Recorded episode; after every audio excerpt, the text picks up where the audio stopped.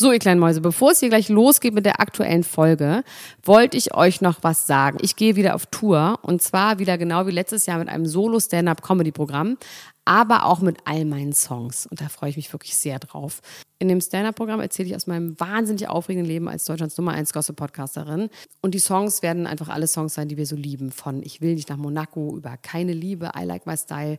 Da ist auf jeden Fall für jeden was dabei. Das Programm heißt, sie hat immer nett gegrüßt und ich bin zwischen dem 28. September und 23. November diesen Jahres in Stuttgart, Köln, Frankfurt, Bremen, München, Hamburg, Hannover und in Berlin.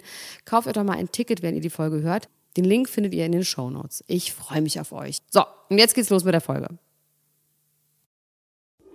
Die Niemand muss ein Promi sein Lunchbreak mit Elena Gruschka und Max Lessmann. Es ist Mittwoch, der 21. April 2021 und dies ist eine neue Ausgabe von Niemand muss ein Promi sein Lunchbreak. Und an dieser Stelle möchte ich ganz herzlich meine Freundin Palina grüßen. Du hast heute Geburtstag, du kleine Maus. Und los geht's. Willi Herren ist tot. Das fühlt sich sehr komisch an, das zu sagen. Aber der ähm, Gölsche Jong, der Herzensmensch, wurde gestern um 14.30 Uhr tot in seiner Wohnung gefunden, nachdem sein Management ihn 24 Stunden nicht erreichen konnte und daraufhin Rettungskräfte informiert hatte.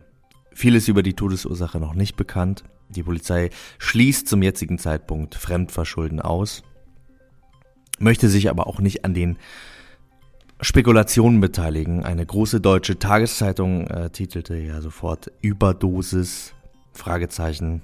Seit 1 reagiert auf Willi Herrens Tod und äh, gibt bekannt, dass die aktuelle Staffel Promis unter Palmen aus Pietätsgründen abgesetzt wird. Das heißt, keine weiteren Folgen werden mehr laufen.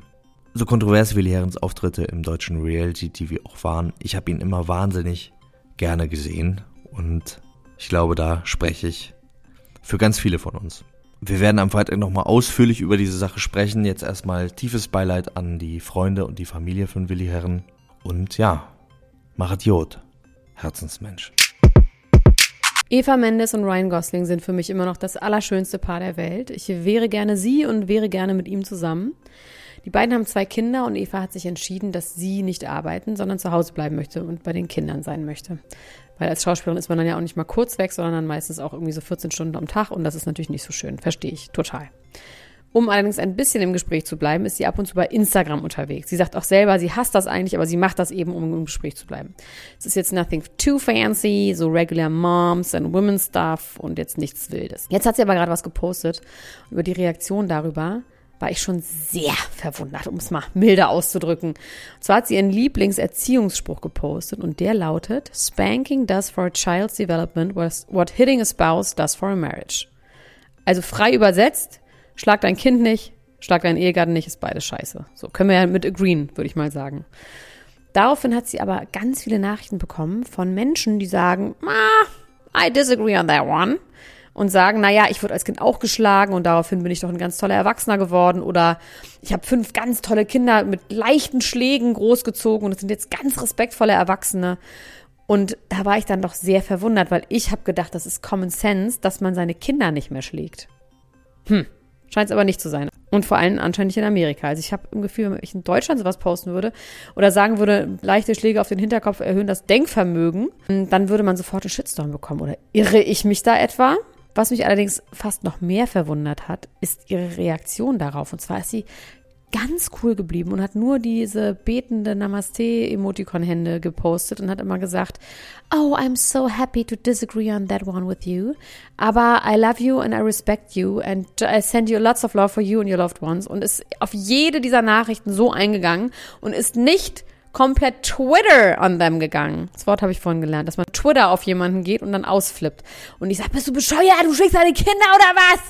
Nee, hat sie nicht. Sie hat für allen Liebe, Namaste und Respekt übrig. Ich weiß nicht, ob ich da so cool reagiert hätte, aber wahrscheinlich hat sie auch einfach gar keinen Bock, noch länger bei Instagram rumzuhängen, als sie sowieso schon tut.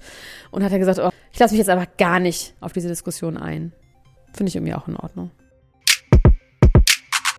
Kardashians machen Sachen. der Oberkardashian, wobei nein, der Oberkardashian ist Kim Kardashian. Der Zweitoberkardashian, Chris Jenner, war bei Ellen DeGeneres in ihrer Talkshow zu Gast. Und ich mag den ja gerne zuhören und ich mag auch Ellen DeGeneres und ich verstehe den Hass nicht, der ihr entgegenspringt. Auch von meinem Kollegen Max Lessmann. Ich finde die irgendwie gut und ich glaube, die sind richtig viel Fun und äh, ich möchte gerne mit denen abhängen und man hat auch ein Gefühl, dass die ganz viel Zeit miteinander verbringen, beziehungsweise sie erzählen dann auch, dass sie gerade wieder ein Sleepover hatten und dass sie sich dann immer gegenseitig erschrecken und dass Corey die ganze Zeit tanzt und dass dann Ellen sich im Gebüsch versteckt und irgendwie will man dabei sein, hat im Gefühl, was geht da ab? Was saufen die sich dann einen rein oder was machen die? Dann nehmen die Mushrooms oder rauchen die Gras oder so. Also ich finde das auf jeden Fall sehr, sehr spannend. In diesem Talk redet Christian darüber, dass sie sich früher hat sehr viel einfallen lassen, damit die Mädchen möglichst spät erst Sex haben. Und dass aber die wirkungsvollste Methode eine gewesen ist, die sie gar nicht geplant hatte. Und zwar, es begab sich so. Chloe hat mit ihrer Freundin, als sie zehn Jahre alt war, Verstecken gespielt. Und ein gutes Versteck schien unter dem Bett von Chris und Caitlin, der damalige Nochmann von Chris Jenner. Und da haben sie sich versteckt und da haben sie sich da ganz lange versteckt. Und dann irgendwann sind Chris und Caitlin ins Bett gegangen und haben, wie Chris es sagt, ein bisschen hanky-panky gemacht. Und die Kinder waren so traumatisiert, dass sie dann ganz lange unterm Bett geblieben sind, weil sie dann Angst hatten, rauszusneaken. Und erst mitten in der Nacht sind sie aus diesem Versteck dann wieder geflohen und sind so traumatisiert, dass man darüber mit Chloe immer noch nicht wirklich reden kann. Und dann sagt Chris noch, naja, die haben nicht so ganz verstanden, was wir da machen. Ich meine, die waren zehn. Mm, genau. Also mit zehn wusste ich schon ganz genau, was da gemacht wurde dort. Also du kannst davon ausgehen, dass sie sogar wusste, was die ganze Zeit dort gemacht wurde. Zwischen Caitlin, aka damals noch Bruce, und Chris Jenner. Die arme Chloe. Kein Wunder, dass sie Schwierigkeiten hat im Leben.